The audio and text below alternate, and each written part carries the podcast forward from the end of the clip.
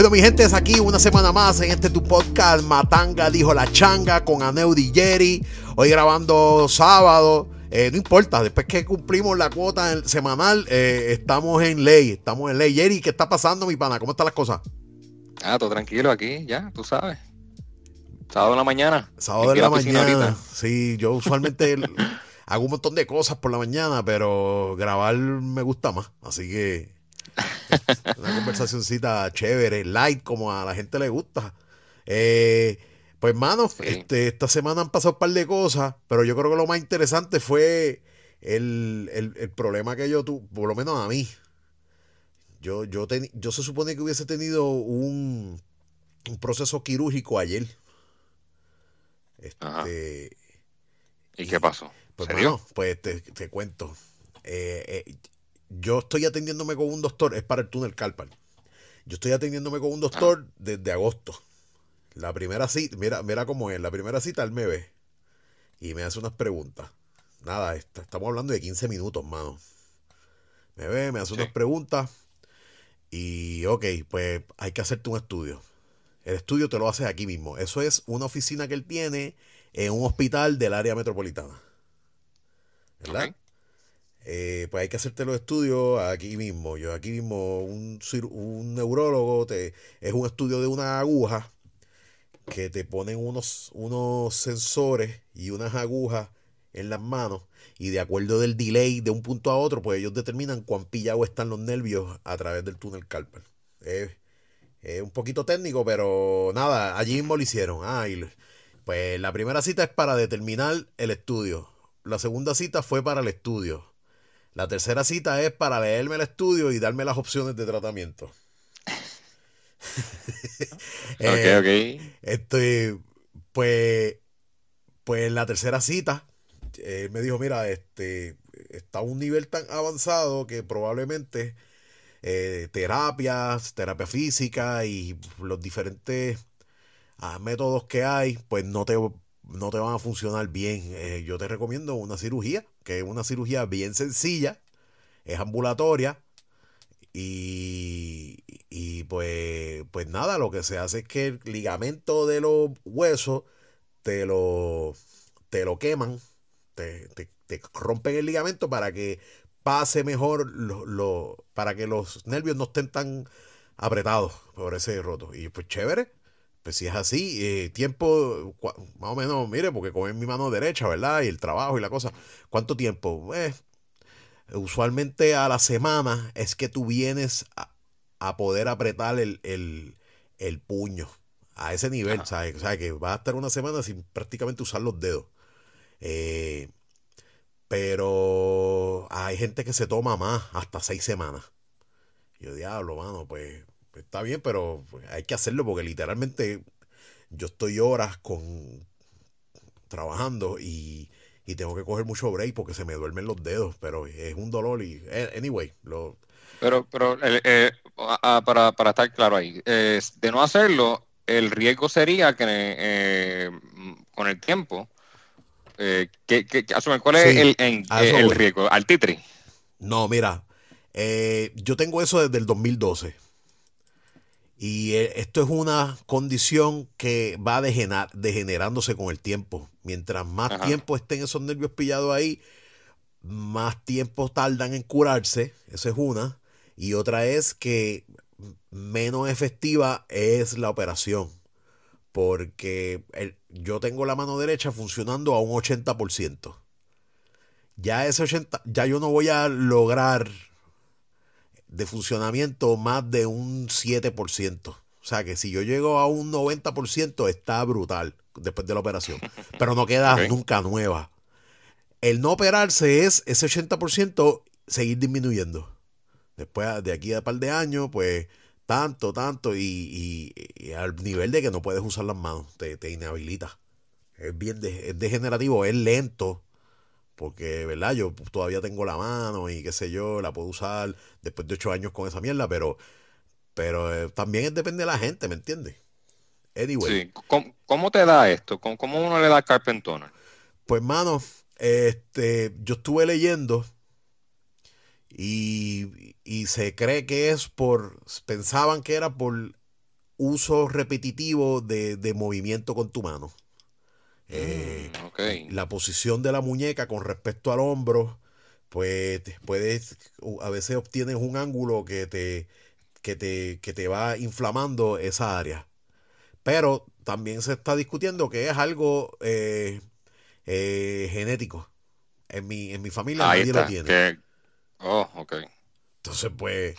Pues este, tú empezaste la cadena ahora. Sí, o, o es eso, pero yo recuerdo también que yo, yo llevo, mano, mucho tiempo trabajando en computadoras y, y hubo un tiempo también cuando editaba videos y hacía ese tipo de trabajo que, que eran horas Que en una, muertas. eh, eh, en una computadora, ¿verdad? El Sí. video fue. sí. Sí, en una computadora, horas muertas, horas muertas. Este, esa es una. Y otra es que yo sentí que me, me atacó bien fuerte cuando yo empecé a trabajar en la construcción de mi casa. Pues yo hasta cierto punto empecé a hacer esta casa donde vivo ahora. Y cuando se me estaban, porque la hice cash, cuando se me estaban acabando los chavos, le dije al contratista, mira, tus ayudantes, olvídate, yo te voy a ayudar. Yo soy, vas a trabajar conmigo. Y de ahí para abajo, papá, porque son, ¿sabes? Me tocaba a mí la, la cargadera y la cosa. Y entre una cosa y otra, pues se me empeoró de una forma increíble. Tú sabes que yo creo que también el teléfono, mano. La, la posición de la mano con el teléfono. Mucho tiempo el teléfono en la mano. Son varios factores. Pero anyway, este, esa tercera cita, el doctor me dice, pues mira, eh, si, si quieres la cirugía, pues lo que haces es que como aquí, en esta oficina, en este hospital que yo estoy ahora, no puedo operar porque el quirófano tiene una condición, pues tú me llamas a mi oficina en Cagua y te doy la fecha de la cirugía. Y yo, pues está bien, porque es más cerca, yo vivo en Sidra, de Cagua. Pues llamé, llamé a mediados de diciembre. Y, y me dicen, ok, pues enero 15. Enero 15. Y, y, y, mano, y yo hice un montón de arreglo en el trabajo. eh, fue un revolú. Tratar de, de coordinar, porque acuérdate que yo estuve de vacaciones, tuve que coger vacaciones para que no me sobren horas. Anyway, un revolú criminal. Y cuando, pues, llega el día, voy a la oficina. No, pero, eh, y digo, mira, este, co- como cuánto tiempo es el, el, el, el procedimiento. Y ella, ¿qué procedimiento? Bueno, la cirugía. Y me dicen, no, tú estás aquí para evaluación. Y yo, pero es que yo me estoy evaluando con el doctor desde agosto. Pero tú no tienes estudios. Ya los estudios están hechos. Eh, pues eh, hoy no hacemos cirugía, no es hoy. Y yo, pero entonces explícame. Anyway, cuando entro, estuve que esperar. Cuando entró el doctor, me dice que hubo un malentendido. Que la fecha de ayer era para coordinar todo para la cirugía. Pero coordinar qué? que ese, pues, pues, mano, esa gente, todo el procedimiento que yo hice ayer lo pude haber hecho hasta por teléfono y por un email. Ellos me dieron unos papeles porque como tienen que usar el quirófano, yo tengo que hacer transmisiones en el hospital. Y el doctor me dice, mira, esta, esta operación es tan sencilla que yo la puedo hacer en la oficina. Pero los planes médicos no lo quieren usar el quirófano. Porque. Y después mira, mira cómo se chotea el tipo. Después me dice, porque si yo empiezo a hacer esta operación aquí, en la oficina, pues como es tan sencilla, voy a hacer muchas operaciones. Y el plan médico lo que quiere es que como tú tienes que hacer un, ir a un internista, sacarte una placa de pecho, tienes que hacer todo el proceso como si fuera una operación, lo que pretende el plan médico es que te desalientes y no te hagan la operación, brother. Mira tú pues qué, qué negocio más cabrón. Esto es, yo estaba a mano, pero... Eso es como el de eh, obra pública dando ticket. Quieren dar, dar ticket para que no, no, no quieras perder el tiempo, para que lo pagues, porque no quieres ir a perder el tiempo en obras públicas para pelearlo. Eso mismo. Entonces, e- es una combinación de ineptitud en, las, en la oficina del doctor, porque ese procedimiento que yo hice mil arreglos para poder estar dos semanas afuera como mínimo en el trabajo, eh, eh, fue en vano, porque ayer yo lo que hice fue comerme la mierda en la oficina. O sea, si eh, los papeles que ellos me dieron me los pudieron haber mandado a mí por PDF yo pude haber hecho, yo tengo que sacar una cita con un internista que puede ser hasta por internet, por teléfono. La, tuve que hacer una fila para sacar cita para preadmisión, porque eh, te digo, el hospital es una mierda. Pero, mano, súper atrasado, atrasado. Entonces, el internista tiene que ser un internista de ellos. Es, y así mismo está en el papel. Internista con privilegio en IMA. Porque es de, o sea, yo no puedo ir a cualquier internista que me dé el go ahead para entrar a un quirófano porque tiene que ser de ellos. Es una mafia, mano. es una mafia. Entonces, pues, pues me molesto porque es que estoy, ¿sabes? Me han hecho perder el tiempo. Mira, lo, el estudio me lo pudieron haber hecho el mismo día que yo fui por primera vez. Ah, mira, tú tienes la mano mala. Pues sí, déjame estar seguro. El doctor me dijo, yo sé, pero tengo que estar seguro. Vamos a hacerte el estudio de la aguja, que es lo que se llama. eso me lo pudo haber hecho el mismo día. Y el mismo día ya el neurólogo tenía los resultados. Él me lo pudo haber, o sea, todo, todo se pudo haber resumido en un solo día. Y después, eh, ah, mira, pues hay que operarte, pues hay premiación, yo tengo esta fecha disponible, ¿cuál quieres tú que? Va, va, va, va, pues mira, y ya, pero, mano, yo no sé si es que los doctores están cobrando muy poco. Por... Eso, ese es el, tema caliente que podríamos entrar ahora. De que siempre escucho aquí en Puerto Rico los, médicos se están yendo. Eh, porque los planes médicos son los que los tienen aguantados. Así que cuando yo escucho esta historia de que ellos tienen su mafia y esto y lo otro, pero yo siento un poco, mano, tal vez que no, tal vez que tienen que hacerlo así, porque si no, no pueden vivir. Sí. Este. Eh, yo, yo, porque ellos no ganan, ellos no, porque ¿qué, ganan? Pues se están protegiendo ellos mismos. Pero, tú sabes, eh, algo médico, es bien raro que alguien quiera hacerse una operación como que por gusto y gana. Así que el que la hace es porque realmente la necesita. Este, si ellos te obligan a hacerlo de una manera diferente, pues es que se están protegiendo entre ellos. Mira, el internista protege al, al, al, al especialista y después no, el laboratorio tiene que ser este, las placas tienen que ser en este, ellos mismos se protegen. Es como el, foto, eh, oye, como el fotógrafo de mi boda. Él me recomendó a todo el mundo, eh, al de la banda, al del catering, al, del decorador, y Ellos, ellos, mismos, ellos mismos se protegen, ellos mismos se ayudan. Exacto, el hospital, como pues el hospital protege a los internistas, el especialista eh, trabaja con el hospital y entonces el, neurólogo del estudio, pues es una cita con el neurólogo aparte, no es con el. Es, un. Mano, te digo, es, así. Ellos tienen su. ¿Tú te acuerdas? Este, ¿Tuviste, cómo es que se llama la película de Keanu Reeves que matan gente como el DH? De hecho que... Ah, Wick, John Wick. John Wick, es un John Wick de guardia, de, en vez de, de, en vez de, de criminales, doctores. Es como una cosa aparte. Y entonces la otra parte, moneda de la cara es el, seguro. Los seguros para pagar son bien chabones. Este. Es una loquera, mano. Para soltar un chavo hay que peleárselo. Y eso lo sé por. No por experiencia propia, pero más o menos en ese mundo trabaja mi esposa y ella me dice que que es prácticamente un juicio. Cada uno de los casos hay que, hay que documentarlo de manera tal que, que, que, puedan pagar. Oye, y los médicos se están yendo a Estados Unidos porque allá ganan más, eso es cierto. Sí. Pero el proceso de los planes médicos para los pacientes es peor afuera que en Puerto Rico. Yo creo que en Puerto Rico ¿Sí? tú dices que hay que pelearlo. Acho, allá te dicen que no y punto.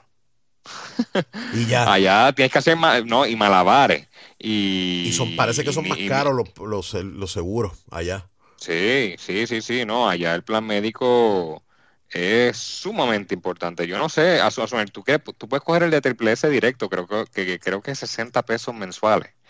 este Y tienes ya algo.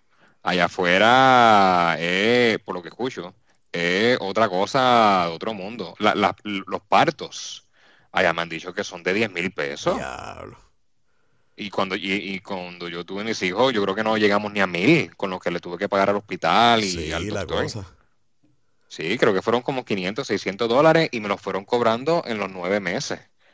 este, que con cada visita que íbamos al ginecólogo y eso, a lo- a lo- bueno, al, obste- al obstetra. Allá es bien caro todo, mano. Los allá de carros son bien, bien caros caro. también. ¿No? Allá comprar casa es caro. Que Allá, es, es ridículamente caro. sí, allá el- eh, la gente celebra cuando tiene su propiedad allá porque mira que no es fácil. Este, aquí tú puedes comprarte una casa en 90 mil pesos en cualquier lado. Un apartamentito por ahí. ¿y si esto se vuelve estadidad, se copiará todo eso? Yo, yo entiendo que sí. No, no, yo no, yo no creo, eh, principalmente porque las leyes aquí estatales son diferentes. Este, podría convertirse, podría, si es que el gobierno los deja, pero yo entendería que, que no va a pasar. Mira, yo vi Es como, es, es- es como, no, pero antes, antes de cambiar el tema, Sí. eh, es como eh, algo que quería hacer Ricky Rosselló en Puerto Rico, que no lo logró al final, era eliminar casi todos los beneficios y todas las protecciones de las leyes laborales.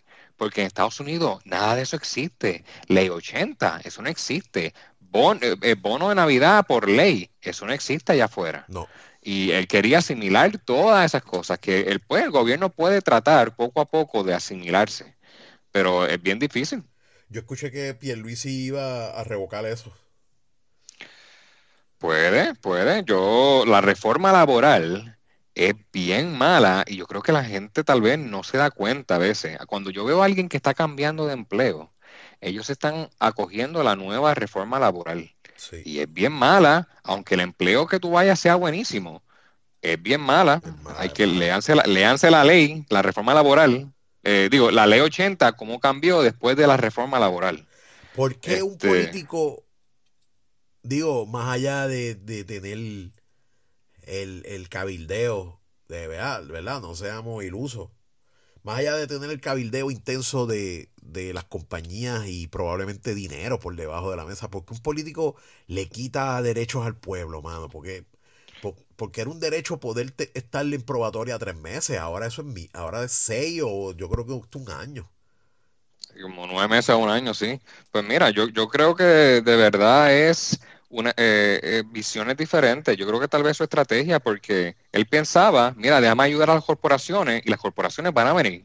Como cuando la gente piensa que si hay hay gente que piensa que si mañana somos Estado, van a ser un Disney en algún lado Sí. de Puerto Rico. En Roosevelt Roads, eso va a ser Disney. Este, pero hay gente tal vez que piensa, oye, si quito todas esas leyes laborales que tenemos en Puerto Rico, que casi en Estados Unidos no tienen. Facebook abre después por ahí, viene un Google y abre por ahí, Amazon viene y abre por ahí. Todas esas compañías globales vendrían tal vez a Puerto Rico porque, mira, no hay tanta, no hay tanta ley laboral que, que los chaves.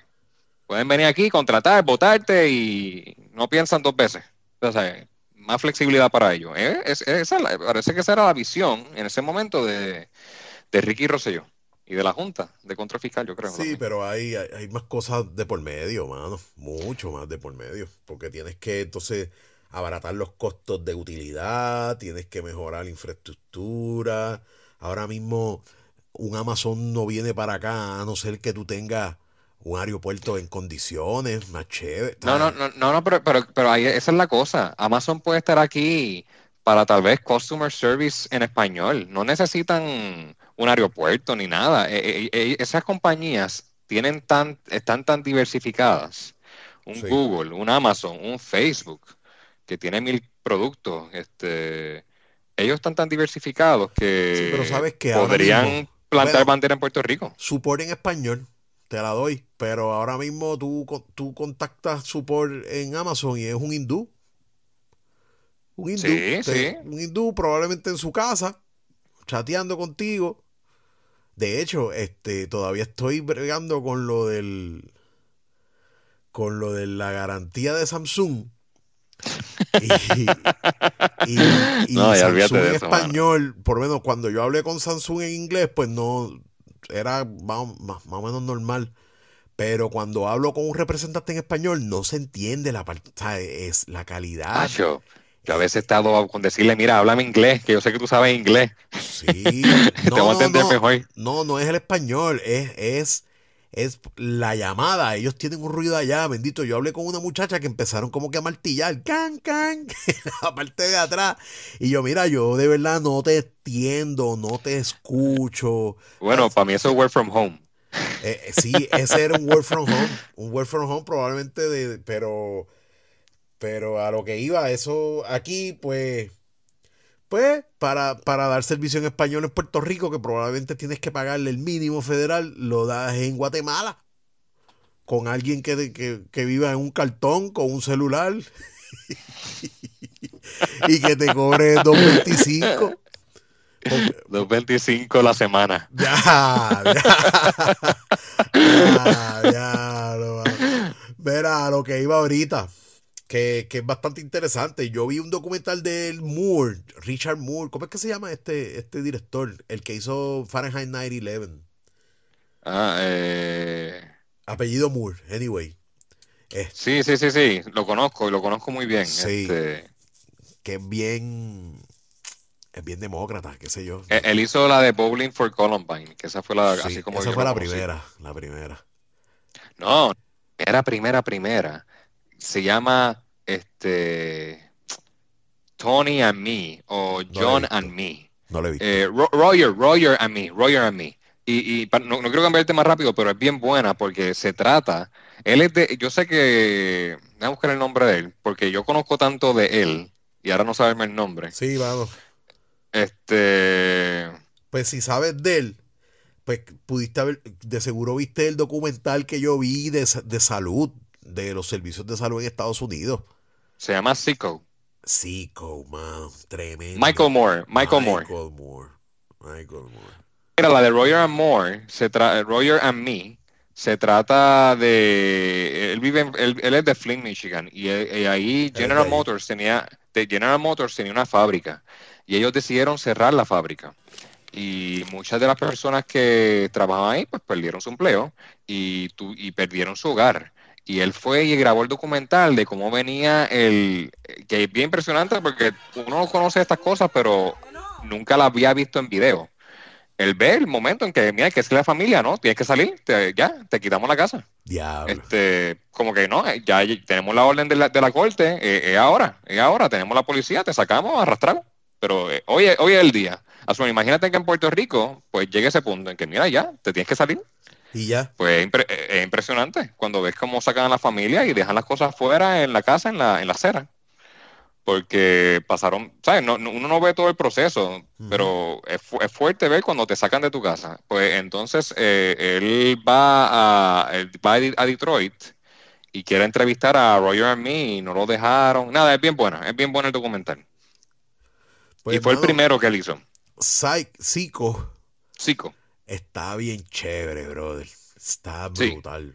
Me, sí, yo la vi. Me gustó la parte que él coge estos first responders de Nueva York, que unos tienen cáncer y los lleva a, a, Nueva York. Mira, es que esta persona está enferma y trabajó en 911 y su enfermedad a raíz de eso y, y buscaron mil peros. Y él lo que hace es que los monta en un barco y se los lleva para Cuba. en, un bote para Cuba.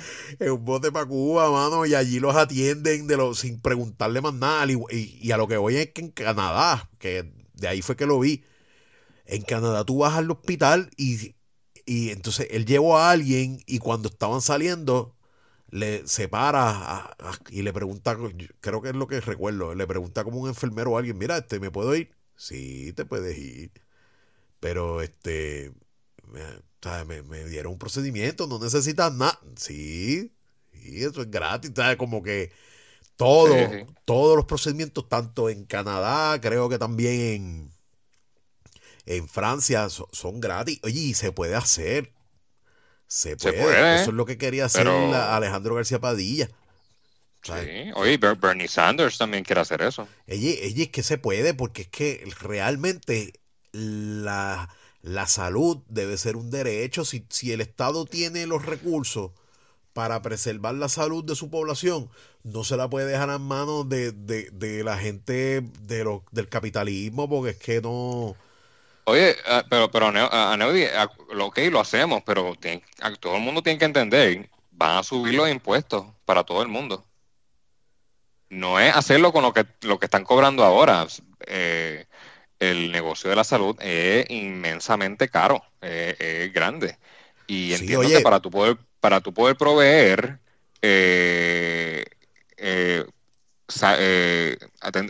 servicios médicos gratis, pero completamente gratis en Puerto Rico, yo creo que la planilla te la tiene que subir tres veces más de lo que paga ahora. el sales tax tal vez lo, lo duplican pero todo el mundo va a poder tener asistencia médica gratis.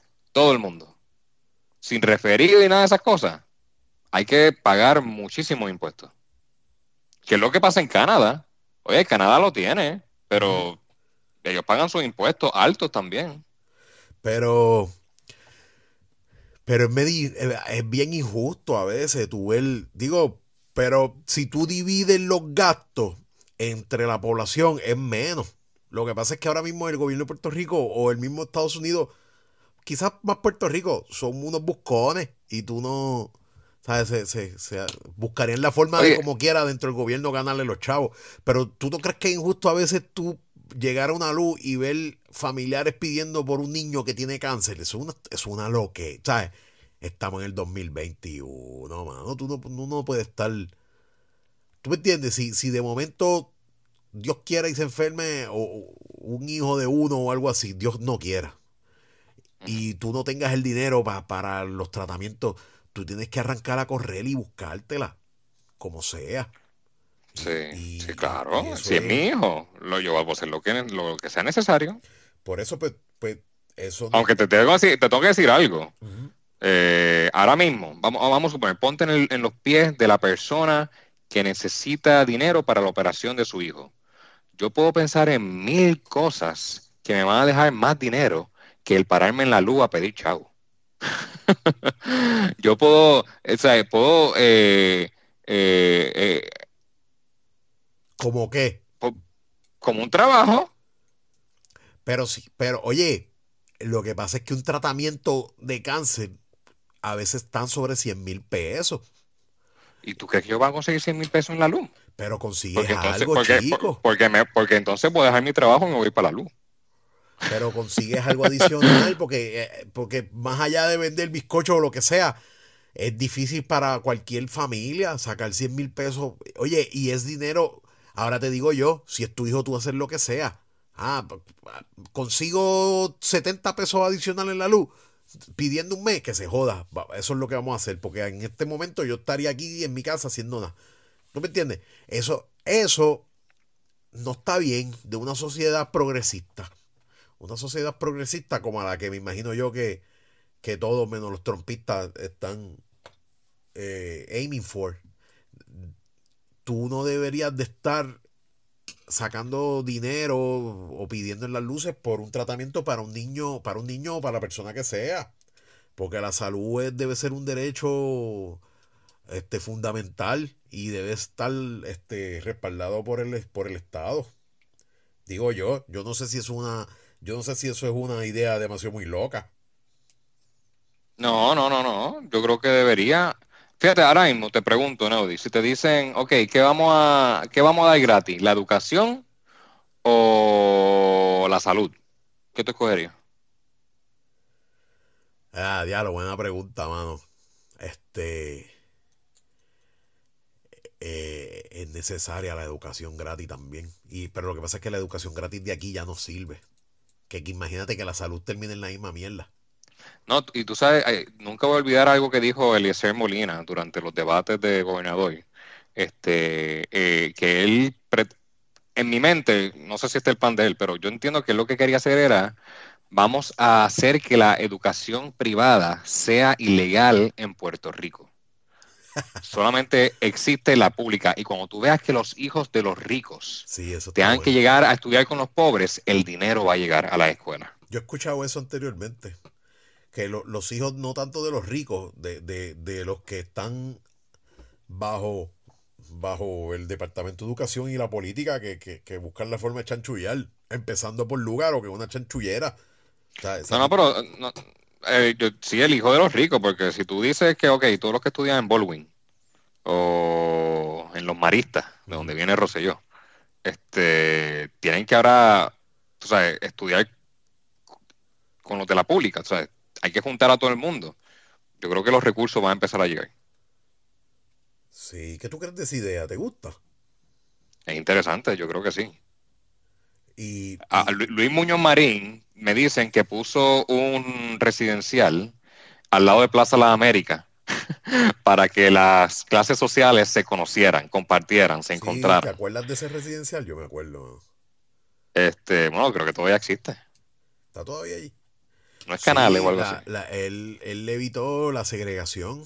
Este, Sí, pues yo entiendo que él tenía una buena idea. Eso fue un plan mal ejecutado. Porque, tú sabes, eh, eh, eh, eh, estás haciendo que se junten en un sitio donde la gente compra. Así que el que tiene chavo compra y el que no tiene no puede comprar. sí, Este, oye, pero eso está más. Pero la idea es buena para cuando es educación. Sí, Así que a mí me gusta un poco la idea de que mañana digan todas las escuelas privadas, no es que tienen que cerrar, pero el gobierno las va a comprar, todo va a ser público, nadie puede cobrar aquí por la educación. eso es medio comunismo. Te pusiste ahí socialista. Oye, es que no, no, es que yo creo que es una buena idea. Es que yo creo que en Estados, en Estados Unidos, este, bueno, sí hay Sí, escuelas pero, privadas, pero, pero, pero tú ves que mucha gente con dinero pone a sus hijos en la pública, porque la Sí. escuela pública sí es una opción en Estados Unidos sí, sí. para alguna gente. Pero, en oye, Puerto Rico es fuerte. Pero eso no es culpa de las escuelas privadas. Eso es, cu- eh, eso es culpa de, de la mala administración de los fondos de educación que hay en Puerto Rico, que son un montón.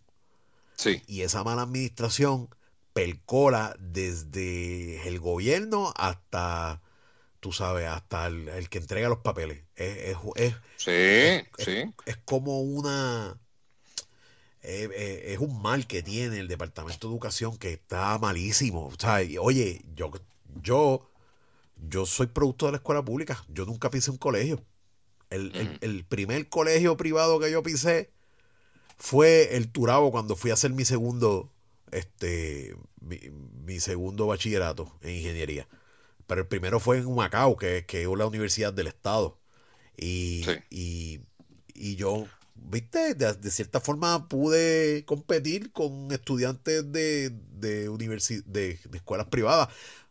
Para los 90 y 80, el, el sistema educativo de Puerto Rico no era malo. Pero yo viendo las cosas que le, da, le dieron a mis, mis primeros dos hijos, yo decía, diablo, mano, esto es una mierda.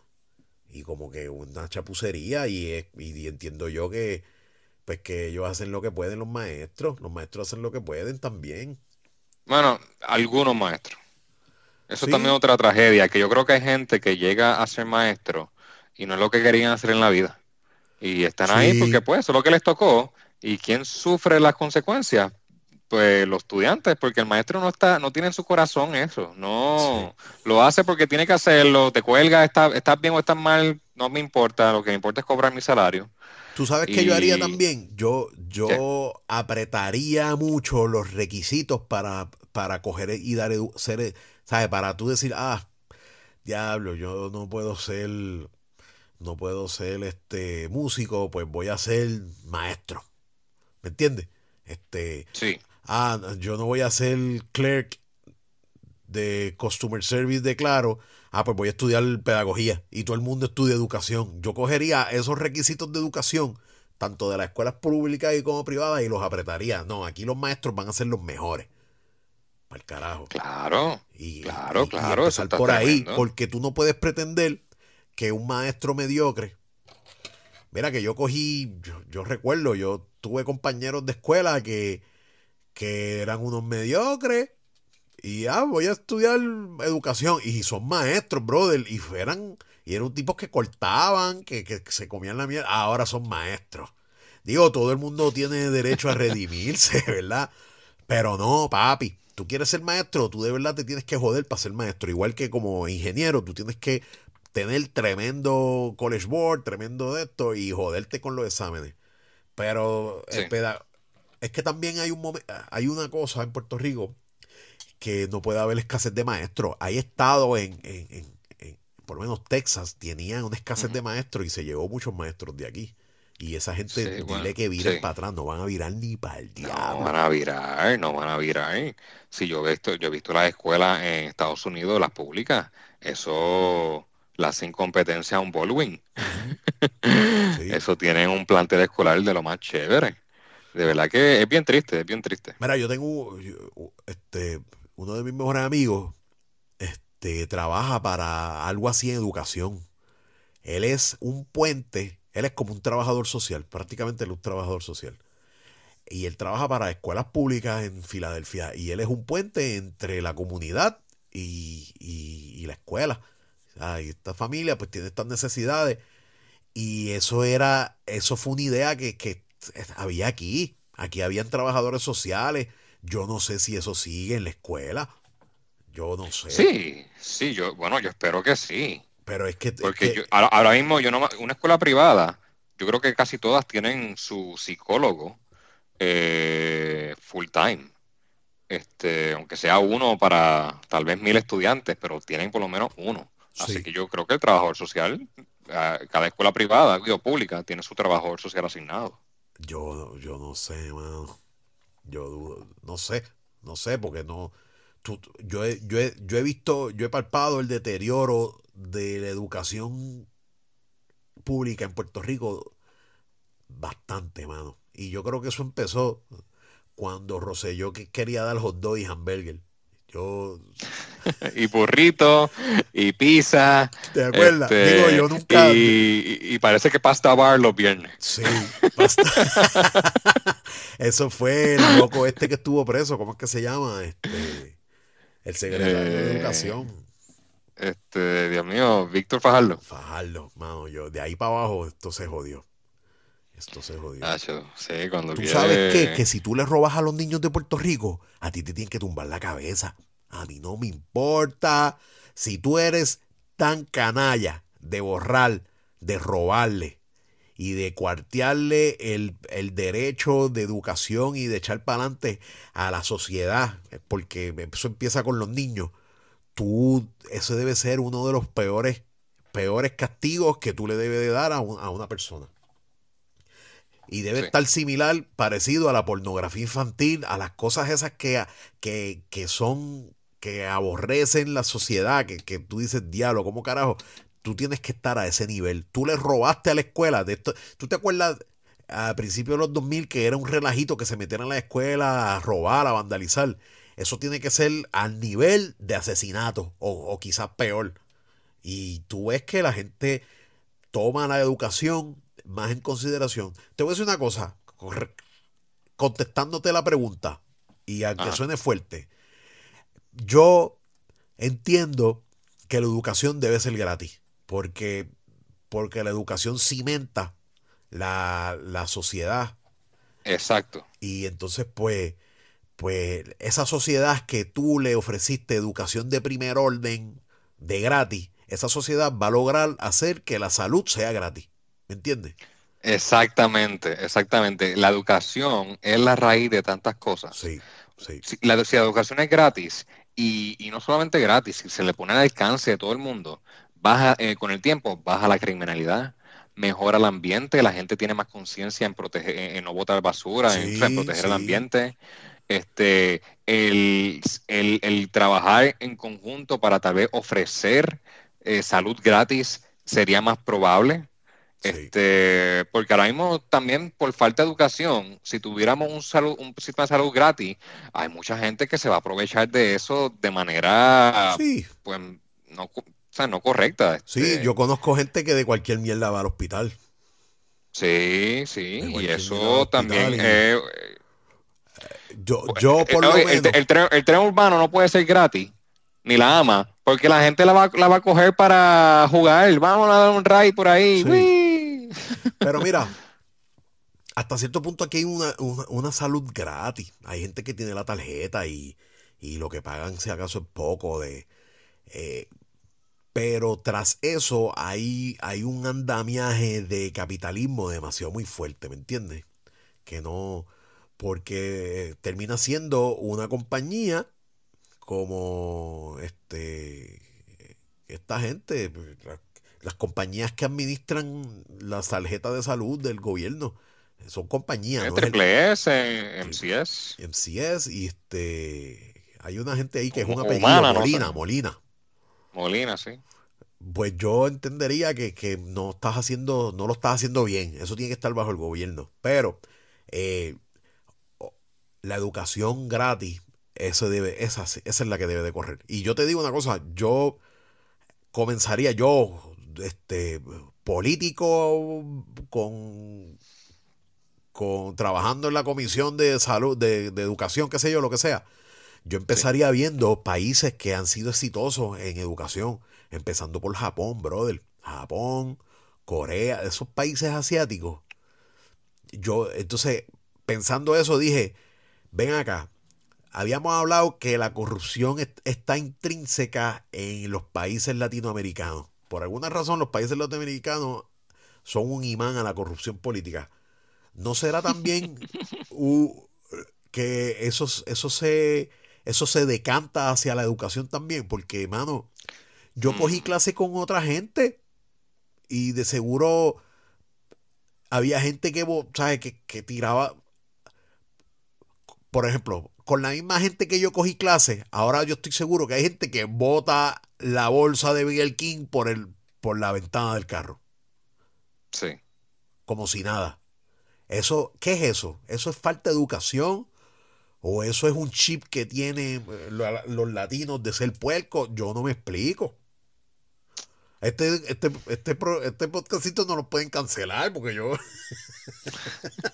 Pero oye, no hay cosa que más a mí me encojona que yo recorrer las calles de Sidra y lo que ve es un cagadero de basura, brother. Yo no sé si es la gente de Sidra, yo no sé si es la gente que pasa por Sidra, pero definitivo son los, los chorros jíbaros que viven en este cabrón pueblo, que lo que tienen es un cagadero en las calles. Yo no limpiaría nunca. Yo el municipio no limpiaría nunca. Para que se vean la cara de puerco y lo y, eventualmente recoger. Digo, mano, estoy que me molesta. Pues una cosa va a la otra. Eso es educación. No, te entiendo, te entiendo. Eso es eh, educación. Yo creo que la educación sí, porque ahora mismo esa gente que hace esas cosas, a veces lo hace sabiendo que lo está haciendo mal, este, pero es porque están, a veces están molestos con el gobierno, ah, o, consigo mismo, como que, ay, yo no tengo chavo para nada, para esto y lo otro, así que que el gobierno haga, lo haga por mí aquí, que ellos sí están robándose los chavos. Este... Puede ser, pues pero diablo, eso está, eso dice tanto de ti, de cuán dejado tú eres. Sí, sí, oye, y, y, traíste un punto bien bueno. Eh, si, si, si la educación fuera gratis, la corrupción bajaría. Porque los corruptos son la gente que tiene mil diplomas y... Oye, la educación es gratis. Lo que pasa es que la corrupción está metida dentro de esa misma educación. Sí. Lo que llega ahora mismo, ¿por qué? ¿Por qué? Ahora digo yo, ¿por qué un maestro y un policía cobran tan poco? tú tienes que pagarle bien a los policías para que no miren para el lado cuando viene un capo y le ofrece dinero para que mire para el lado. De igual forma. pero, pero eso es como decirle un como lo que dicen los políticos, me tienes que pagar bien si no quieres que te robe. Exacto. Y, ah, volvemos a lo mismo. Yo, entiendo que, los políticos deben de estar bien pagos. Porque si no se van, van a buscar la forma de, de, de buscárselas por el lado. Pero los representantes y senadores que no son presidentes ni nada, 70 mil, 75 mil pesos, ¿no, no dan? ¿Para vivir bien, en Puerto Rico? Bueno, yo creo que dan, pero depende del estilo de vida que tú quieras. Sí, sí. Pero yo creo que hay países que esa gente trabaje gratis. Yo creo que sí, que, los senadores... Ah, pero esa es buena, ¿no? Los países bajos, Finlandia, Ah, salir de trabajar. Ah, ah eso, es, lo que le llaman el senador a tiempo completo. Este, esa mierda de aquí, aquí le hicieron para, para evitar que tú favorezcas tu, industria con legislación. Está cabrón. Pero en un país que la, la educación es de primer orden, cuando un niño que haya llegado a su adultez y es elegido por el pueblo, no va a estar pensando en esa mierda. ¿Me entiendes? Porque es lo suficientemente inteligente como, como para saber que, que la corrupción va a percolar en todos los niveles y hasta cierto punto te va a tocar. Mira esto, brother. Los tres policías que mataron. Sí. Yo estaba escuchando un policía, me llegó un forward en WhatsApp, un policía que está explicando lo que pasó. Y él se refirió al primer policía que llegó en, en motora. Él dijo estas palabras. Esto era un chamaco rookie nuevo que llegó a la escena esbocado y se topó de frente con el tipo. Ok, pero ok, pues llegó a la escena y se encontró el tipo. es que, es ¿Qué, que, ¿qué, qué, quiere decir embocado? Embocado es que llegó a las millas y se topó con el tipo de frente. Estaba cerca, pero, tú Pues de, hecho, ojalá todos los policías fueran así, que lleguen rápido antes que el pillo se vaya corriendo. Sí, Porque usualmente si el pillo corre para la izquierda, el policía va para la derecha. Sí, no, oye, exacto. El, el, policía murió por, por su por, por su mala suerte de que llegó, pero es que eso es culpa de ellos mismos. Porque ¿De los policías? Sí, porque sí. Pero, que pero no, no, no, pero antes de seguir más a fondo, ¿qué tenía que hacer el policía? Escucha. Esperar que el pillo se fuera. Cuando comienza el tiroteo, porque el primero que le, le, dispara al tipo que mató a los policías era un capitán que vio lo que estaba pasando y empieza a tirar. Y si tú escuchas a un capitán en la radio tirar lo que ellos le llaman un 1080, un 1050, él lo explicó, está en el, está en el forward. Eh, eso es todo, todo el mundo a esta posición. Pero ahí hay un error, tú tienes que, tú tienes que avisar con antemano. Digo, yo no sé si eso pasó, por, yo te estoy hablando de lo que escuché y el policía dice, pues eh, tiraron el 1080 o el 1050, no sé cuál es la clave ahora mismo. Y llegó este, este policía este, novato y llegó embocado a la, a la escena. Pues hermano, es culpa tuya porque tenían que dar la salvedad. Hay un tipo con rifle matando, disparando, da la salvedad y el tipo llega con... ¿Tú me entiendes? Eso es lo que yo entiendo que, que, que debieron haber hecho. A lo que voy es, no sé a lo que voy. No, no sé. No, yo, yo, me, yo, yo, me perdí. No, no, yo, estoy, yo estoy por preguntar, hacerte preguntas directas, como que de quién fue la culpa de esos tres policías, ah, de ellos mismos o del que los mató. No, no, no, oye, oye, chicos, eso es obvio, pero yo creo que hay un error si tú tiras una, un código de que venga todo el mundo y no das más detalles, o vengan por aquí, vengan por acá, lo, ¿sabes? porque es que si tú tiras un, un, un, una llamada de ayuda, van a llegar de todos lados y es peligroso, mano. Y más para un tipo que esté en motora, que no se puede esconder debajo de una puerta o algo así. O sea que el policía estaba criticando al capitán. No, el policía estaba criticando al, al primer policía que mataron por haber llegado y eh, haber llegado sin cuidado a la escena. Y él eh, y para el policía entiende que llegó sin cuidado porque lo mataron. Si hubiera llegado con cuidado, no lo hubieran matado. Porque llegó sin cuidado porque se topó de frente con, con, el tipo que estaba disparando.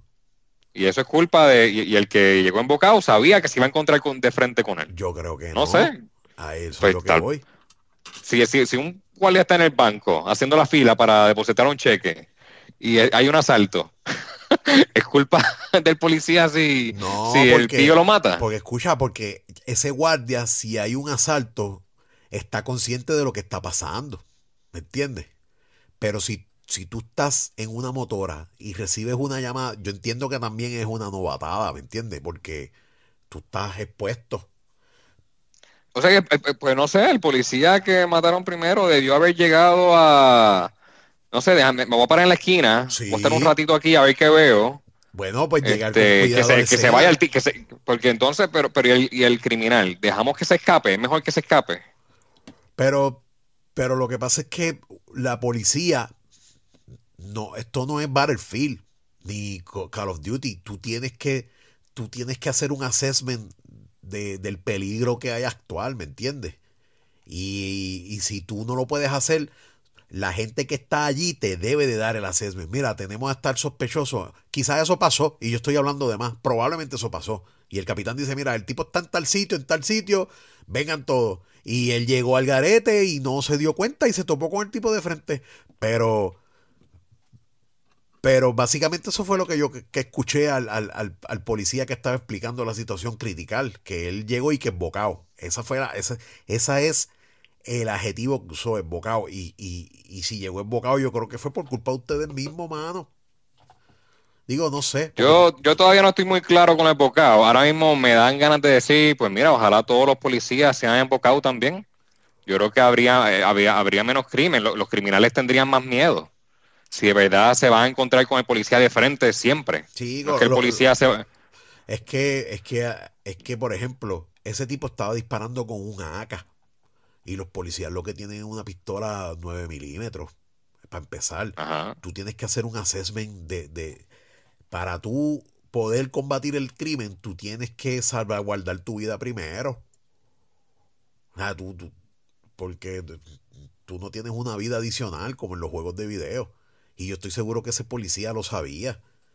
Y yo lo que creo es que hubo un error en, en, en, en dar, yo creo, porque fueron tres policías, caballo, no fue uno. Sí, pero uno también hay algunos que murió, hay uno que murió arrollado. Porque sí, le, el, no sé si el policía pues se le paró el frente. No, porque el tipo el... le pasó por encima. Pero ya le había disparado. Te, te, es más, cuando después te voy a enviar el forward de, de, de, ese audio. Y tú me dices, y tú me dices, yo lo que creo es que hubo, obviamente hubo error por parte del primer policía ese que murió. Pero si la llamada de alerta no tenía todos los detalles, pues también, ¿me entiendes? Ahí y yo no sé por qué carajo llegamos a este punto, mano. Ahora mismo no recuerdo. Anyway, la educación. Miramos para atrás.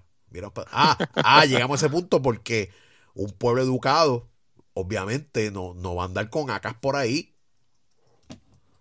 ¿Me entiendes? Sí que, pues nada, te contesté. No, exacto, ba baja la criminalidad. Sí, sí. Sí. Y, y, y, y, quise hablar de ese tema porque fue un fue algo que afecta, que, que que no pasaba hace mucho tiempo. no, este no, país. fíjate, y fíjate, no lo pusimos en la lista de, la, de los sí, temas, el de los sí. tres policías, y si es un buen tema, a mí me conmovió cuando yo vi eso. Este, pero nada, no sé. No sé. Sí, hay muchas cosas que no sé del caso. Eh, yo lo que sé es que, pues son policía que da su vida por, sí. su trabajo, eh, para mí es un héroe. Sí, sí, para mí también. Este, y, y, no es que quiero que mueran policías en situaciones como esta, pero ojalá, pero era, eran tres policías que se tomaron en serio su trabajo. Sí, sí. Oye, este, ese es el trabajo de ellos, mano, que eso es... Que eso es, el que oye, ese es el trabajo. El, el, el, el que piense que va a llegar a la policía y piensa que el trabajo no es difícil, no, no es peligroso, pues está mal. Yo, yo admiro a los policías porque con la salta de anormales, gracias a la mala educación de este país ahí por ahí, yo, yo, chacho, ese trabajo es, para empezar es, es necesario a, a todas luces en esta sociedad. Y segundo es que tú, tú no sabes cuándo viras para atrás. Todos los sí. días es, es, eso. Es, es a, a, algo que sí te voy a decir en Aneudi eh, es los policías que dan tickets. Yo sí pienso, y lo he pensado antes, eh, eh, el dar ticket por ir rápido, por estar mal parqueado, por esto y lo otro, eso no debería caer dentro de la policía. Yo no creo que los policías necesiten dar tickets. Yo creo que ellos están ahí para hacer otras cosas con más importancia. Bueno, lo... Sí hay que dar tickets para que la gente no haga las cosas mal, pero tú puedes poner a cualquier persona sin tal, con, con solamente pre, con la con preparación para dar ticket. Sí, no, pero este, ¿cómo te explico? Para eso hay una división de tránsito. Y lo que pasa es que. Pero yo, pero yo espero que sea. Pero, pero esa gente. Vamos a ponerlo a combatir el crimen de verdad. No, porque yo, yo, yo, yo estoy en contra tuya porque muchos, por ejemplo, cargamentos, eh, secuestro y gente que está en, en, el Most Wanted se han encontrado por un policía dando un ticket, ¿me entiendes? Y, y, y, y, si te vas a YouTube, yo he visto muchos videos de, de Stop Traffic, Stop Goes Bad. Y es que tú estás dando un ticket y de momento cuando te, das cuenta es un delincuente el que paraste. Porque hay muchos, ¿me entiendes? No es como que sea una... Ok, ok. Pero vamos a suponer que tú trabajas en el departamento... Vamos a suponer que tú, tú no eres policía y te toca a ti dar el ticket pues tú te vas a dar cuenta de lo mismo. Mira, este, este, este carro está robado. Sí, pero necesitas un pues entrenamiento. llama, a la policía. Necesitas un entrenamiento porque muchos de esos policías, la persona que está guiando le saca la pistola y les disparan. Tienes que, métete a YouTube para que tú veas que se mm. forman unos salpas afuera y si tú no tienes el entrenamiento, si tú no eres, por, si tú eres un de estos administrativos para empezar, ay bendito, chacho, eh, eh, el dar ticket, el tú parar a la gente, de por sí es peligroso. Porque, bueno, es peligroso porque tú eres policía, ¿me entiendes? Y más, y más peligroso es cuando tú sabes que te van a, te van a cobrar ese, ese stop, te va a costar 150 pesos. Por ahí hay gente que por 150 pesos matan. Por 25 pesos te matan. Los otros días mataron a un viejito por 80 pesos. Imagínate un tipo armado que sabe que, anda con tinte y le van a dar un ticket de 175 pesos. Digo yo, este, es peligroso, parar a la gente es peligroso. Y, si te fijas en la autopista o en las carreteras, los policías se te paran atrás eh, eh, con el carro saliendo hacia la carretera. ¿Te has dado cuenta? Mm, bueno, se paran atrás de uno. No, pero si te fijas, el ángulo. Ah, porque si, se paran al frente no me pueden ver. No, no, no. El ángulo del carro, cuando se te para atrás, el ángulo del carro, el carro del policía está mirando para afuera. Y eso es para proteger al guardia de que si viene un loco, primero le tenga que meter un cantazo al carro de él para que para evitar que le dé a él. Y también es para sacar el carro más rápido en caso de cualquier cosa. ¿Sabes? Una parada de tráfico, para pararte a ti, es un procedimiento complejo que, yo, que cualquier zángano, digo, serán los paradores de tráfico y cogerán pescosada, la gente le escupirá porque si no tiene una pistola ni una placa, a la gente, ya este tipo, este va, te voy a contar, te voy a contar, brother, diablo, ahora te voy a contar. Yo, yo, y es bueno que te pase y, te lo doy y, y es un ejemplo de lo que te voy a decir. Para el 2000, recuerdo, yo, yo compré mi carro. El, eh, yo tengo un Mustang y yo compré ese carro y, eh, y, era un carro deportivo, un chamaco recién graduado de la universidad, pues a joder por ahí. Diablo, man, y el carro sonaba duro porque 8 cilindros, anyway. Y yo me fui para el viejo San Juan a, a joder, a, a, literalmente a joder en el carro, a aprender, a sonarlo bien duro y estoy frente al, al parking de Doña Fela. Y allí había un taponcito como siempre y me da con acelerar el carro y joder allí. Ya, ya, que se joda, hay mucha gente aquí. Va. Y de momento se me para al lado un, un carrito de golf con dos, dos personas, con dos policías. Pero yo miro bien y como veo que el uniforme era funny, era un uniforme que no era azul de los policías normales, un uniforme raro. Yo le digo, ¿y quién carajo son ustedes para decir? Yo pensaba que eran, diablo, Yo pensaba que eran, bueno, que me pase. yo pensaba que eran los guardias de seguridad de, del, del parking de Doña Fela. Porque era un color, eran como... Eh, era un color raro, era una camisa blanca y llegaron en un carrito de golf y yo, what the fuck. Y dije, ¿quién cara son ustedes para decirme a mí lo que yo puedo hacer o no? Diablo, cabrón. Se baja el tipo que estaba guiando y me dice, ¿usted sabe con quién usted está hablando? Usted está hablando con el capitán de la policía municipal. Diablo, cabrón. Y yo, anda pa'l carajo. Oye, pero, eh, eh, ok, está cabrón, sí. pero Oye, ¿qué demonios? La policía municipal guiando un carrito dentro del parking Don Yafela. No, no fue dentro del parking, fue en la carretera afuera. Y parece que, ah, había como que una actividad de esta siempre. Y, entiendo yo que para moverse más rápido por las carreteras, pues cogen al capitán, que tiene que estar pendiente de cosas, y lo mueven en el carrito. El capitán ni guía. Oye, era el, era el top. Era el top. Y yo, por ver como, para empezar, el capitán se viste diferente. Es como una camisa blanca y, y yo digo, ¿quién carajo son estos mamones? Y yo no soy de San Juan, yo no conozco.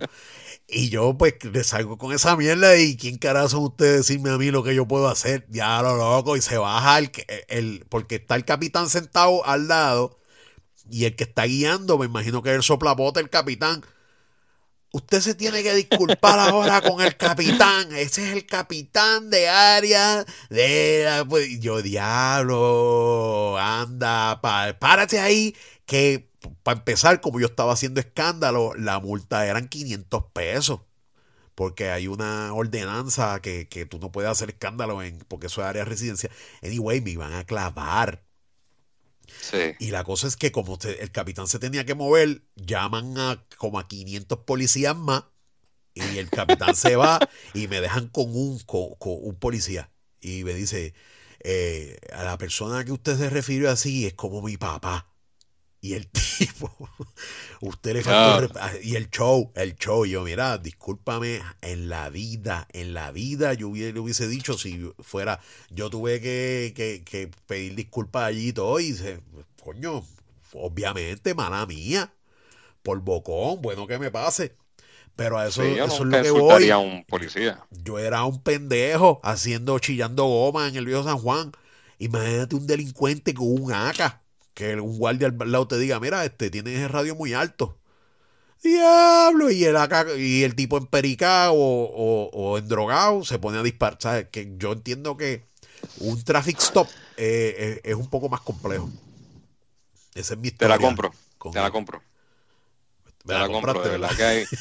Sí, la que entonces vamos a hacer que los, pues que los guardias no tengan que coger tiempo para dar ticket a carros parqueados. Eh, eh, es así, ahí te la doy. Oye, eso es cogerlo de mango bajito. Sí, esa sí te la doy. O, lo, o los guardias estos que están pues, dando esa, esa puedes llamar a... Me puedes poner a los bomberos a dar los tickets de los carros parqueados. No, tú, a, los mismos que los del parquímetro. pero exacto, no tienes, no tienes que estar ni, ni uniformado. Ah, este carro está aquí en el, eh, en el de impedido. Fuck, y, y, le hace, y le escribe. Y eso va directamente al expediente. Esa te la doy. Pero detener a un carro yo, yo creo que es un poco más peligroso. No, no, te la doy, te la doy, te la compro, te la compro. Mira, este... este me, hiciste cambiar de opinión. Sí, con, la manda para el carajo. ah, yo, oye, llamaron un montón de policías, me iban a confiscar el carro, me iba a joder. Yo me iba a joder. Me iba a joder. Pero fue buscado. Uno aprende de esa. Verá, Jerry, ¿tenemos una hora? ¿Seguimos hablando o, paramos por hoy?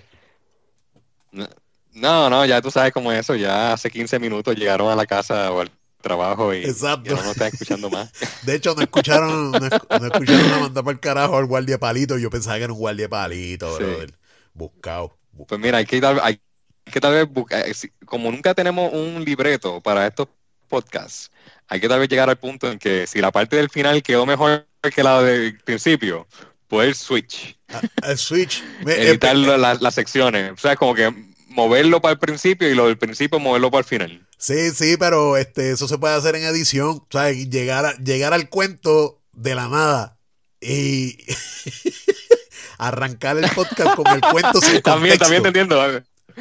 Exacto, sin contexto. porque estamos hablando de policía? Sí, sí. Pues no, no. Esto es para fanáticos de Matan a Dios la changa. Tienes que escuchar el show completo. Sí, sí. Oye, y lo mejor que tiene Spotify es que le puedes dar pausa y puedes seguir después. Olvídate de eso. Eso no. Claro, claro, claro, claro. Oye, esto es uno a la semana. Si te llegaste a tu casa o al trabajo, sigue escuchándolo después. Sí, sí. no vas a. No, es como que esto es un podcast diario. Exacto. Te damos break. No, no, no. Y yo hay gente que espera el podcast. De hecho, los, doy fe. Eso es así. Pero, pero ya, ya está bueno por hoy, está bueno por hoy. Así que, mi gente, muchas gracias. Nuevamente, eh, síguenos en Spotify, en Apple Podcast. Déjanos tu review y nos veremos la próxima semana. Muchas gracias. Dale, dale, hablamos. Hablamos. Yes.